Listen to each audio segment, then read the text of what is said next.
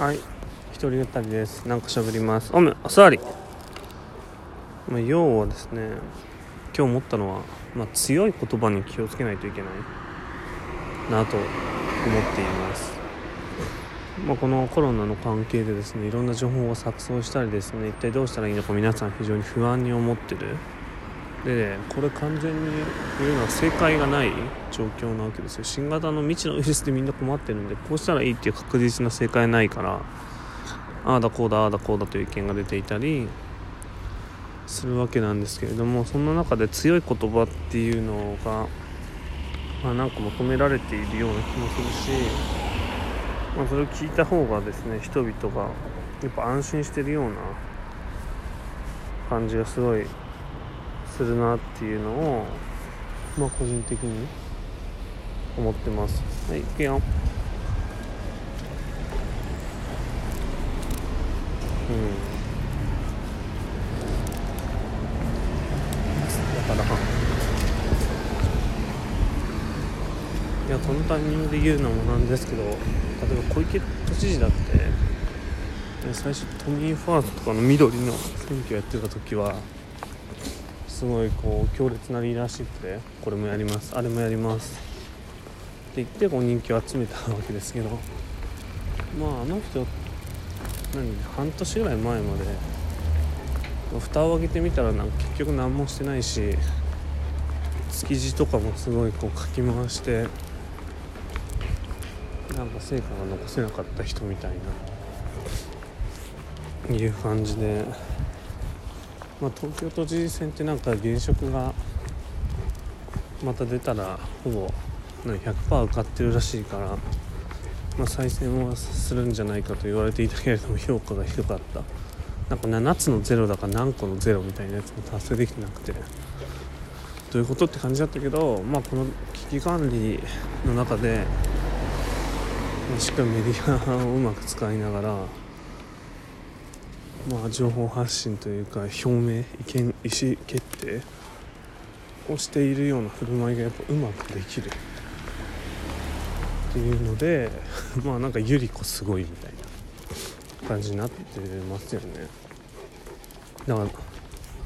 まあ安倍さんとかもそれを多分狙っていて例えばあの3月の4日の休校決定とかも私が判断しました。みたいな10万円給付も私が決めました。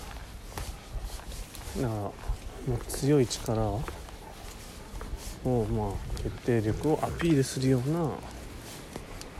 声のかけ方声をしているなっていうのを感じてます。でやっぱりこうね正正解があまりにもわからないから。それにも従うしかないよねみたいになってくると。うんまあ権力が非常にむき出しになっていくわけですよね。うん、例えば個人的に思う例えば台湾でしたっけ？マスク全員買えるように。個人番号で管理してみたいな。購入履歴をとか言うけど、まあ、あれもまあ、仕組み的にはあり得るのかもしれないけれども、まあ、ポリティカルなこと考えれば、まあ、非常に個人の自由に対して、ね、強く権力が介入しているわけだから考えなきゃいけないし、まあ、できればそういうことは、ね、したくないですよね資本主義においてというか。うんだから権力がどんどんむき出しになっていく。いやそれも戦争とまでは言いませんがかなりこう大きな世界的国内の危機に関してうんももっとっていうのはよくあれですけどなるべく可能な限りっぱり自分でいろんな情報を見て意見を持つこととか知る前考えることができる範囲でやっていきたいとか。